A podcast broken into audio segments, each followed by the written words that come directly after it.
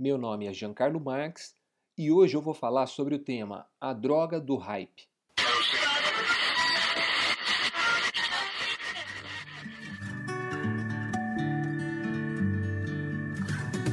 Você está ouvindo da Crentaços Produções Subversivas.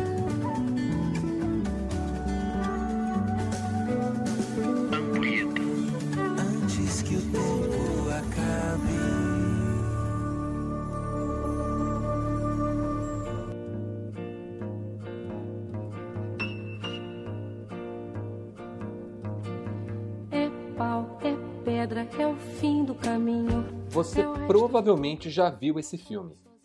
Alguém faz comentários ácidos nas redes sociais e logo atrai uma horda de descontentes com tudo. É isso aí, você é muito corajoso, tem que falar mesmo. Joinhas, coraçõezinhos pipocam na tela. E o anônimo, que até pouco tempo passava o dia catando meleca do nariz, do nada se converte num arauto da verdade. O mesmo se aplica a gente movida a ódio.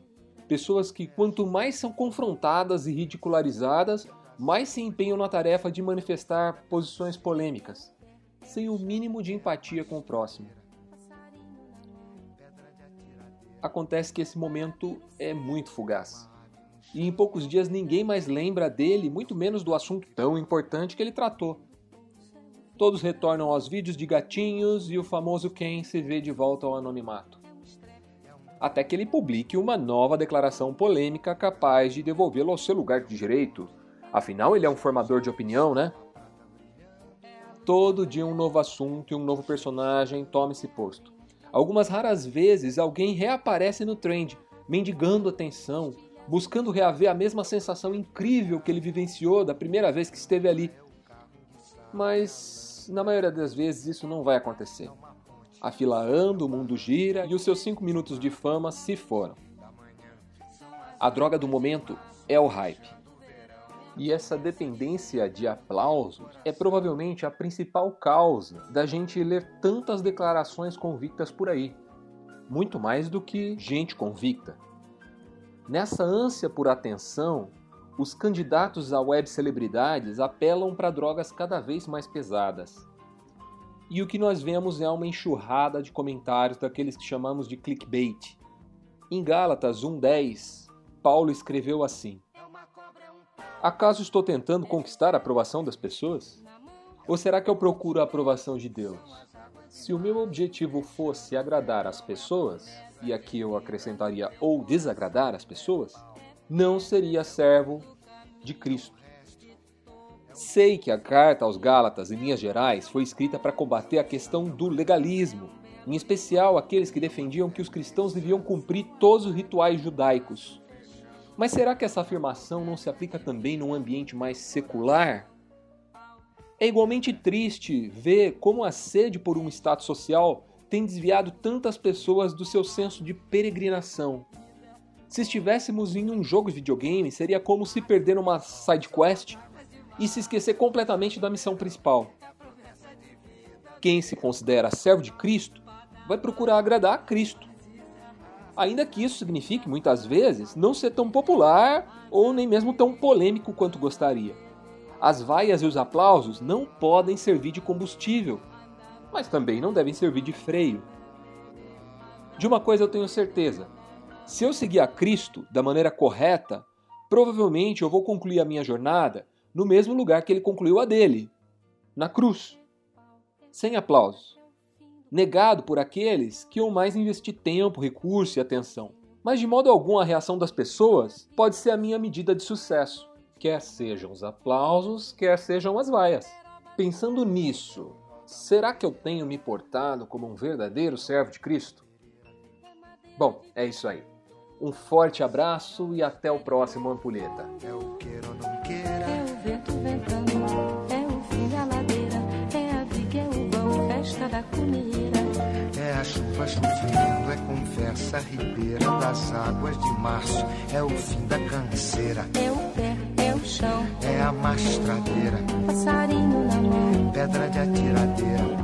É uma ave no céu, É uma ave no chão, é um regato, é uma fonte. é um pedaço de pão. É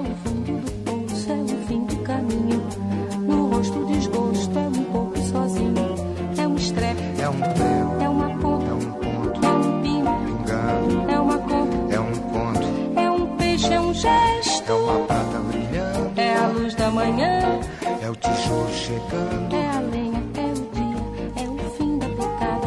É a garrafa de cana, estilhaço na estrada. É o projeto da casa, é o corpo na cama, é o carro enguiçado, é a lama, é a lama, É um passo, é uma ponte, é um sapo, é uma rã é um resto de mato na luz.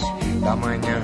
São as águas de março fechando o verão. É a promessa de vida no teu coração.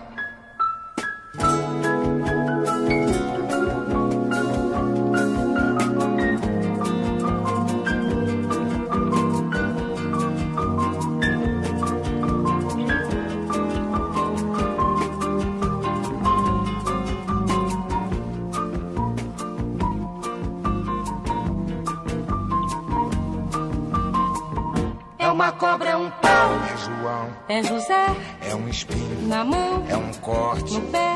São as águas de março fechando o verão. É a promessa de vida no teu coração. É pau, É pedra é o fim, do caminho. é um resto, de topo. é um pouco, sozinho. É um passo, é uma ponte. é um sapo, é uma rã, uma febre terçã. São as águas de março fechando o verão. É a promessa de vida no teu coração.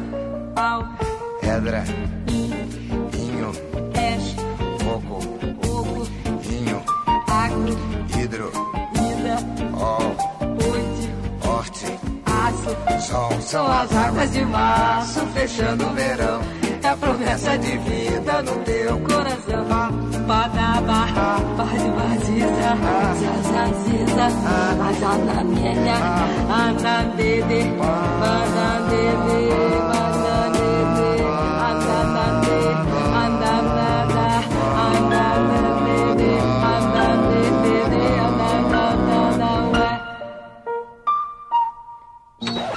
O programa utiliza a licença Creative Commons. Passe pra frente. Compartilhe. Mamãe! É Deus, mamãe!